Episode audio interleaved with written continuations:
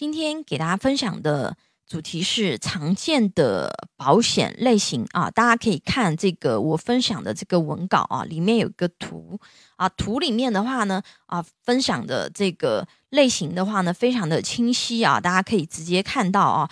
如果说按照大类来分的话呢，它首先是有两大类啊，一个是财产保险啊，财产保险和人身保险。那财产保险的话呢，它又分为啊家财险和车险啊。如果说有车子的朋友，对车险这一块应该是比较熟悉啊。那么人身保险的话呢，我们又分为这个人寿保险啊、健康保险和意外保险。那我们今天主要科普的一个板块的话呢，是人寿保险啊，因为它整个保险的品类还是比较多的啊。我们今天首先简单给大家说一下这个人寿的保险啊。那人寿保险的话呢，呃，我们首先来说这个定期寿险啊。那定期寿险的话呢，啊，它是保证这个你的保障。期间啊，如果说你发生这个身故啊，或者是全残的话呢，那么保险公司一次性给付保额啊，是这样的一个产品。那终身寿险啊，那终身寿险的话呢，这个它的一个赔付的条件啊，跟定期寿险是一样的啊，就是身故和全残啊，直接赔付这个保额。但是因为它是终身寿险，什么意思？就是说，因为我们人嘛。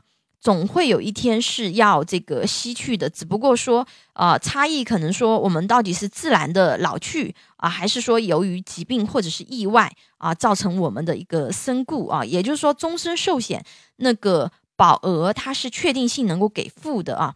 那呃，有一些终身寿险它还会长大啊，也就是说它其实是有一个理财和财富传承的一个功能。那第三个的话呢，啊，是那个年金保险啊。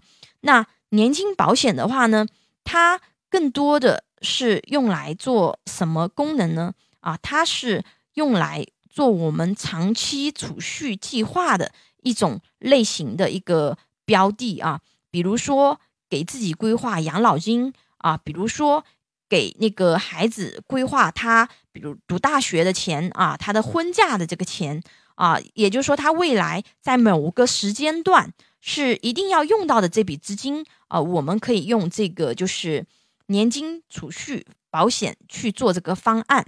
而且的话呢，现在因为整个市场的一个无风险的收益啊，非常的低，目前年金保险在现在这个时间节点有很多的一。个产品它还是有一定的优势啊，可以跑赢市场上很多无风险的一些产品啊，包括一些啊是有风险的一些产品啊。那这块呃，今天因为不是主题啊，我就不展开讲解。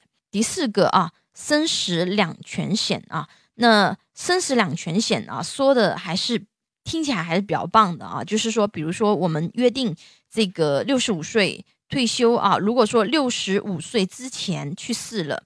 那么赔钱啊？那如果说六十五岁之后我们还存活，那么就每年给养老金，直到去世啊。听起来还是比较不错啊。但实际上，那生死两全险很多，它的一个呃，从我们收益的一个角度啊，它不是特别优质的一种险种啊。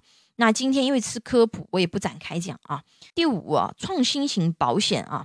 比如说像现在的话呢，啊，一些万能险啊，一些分红险啊，那这些它都是属于储蓄类的一个保险。这一类型的一些保险标的的话呢，也有一些这个特点啊。那特点的话呢，给大家整理了一个表格啊，大家可以在那个呃下面看一下那个文稿啊，我内容我就不展开讲解了。下一堂课我们学习有了社保，还有必要买商业保险吗？请大家帮忙点赞、关注、收藏、转发，非常感谢。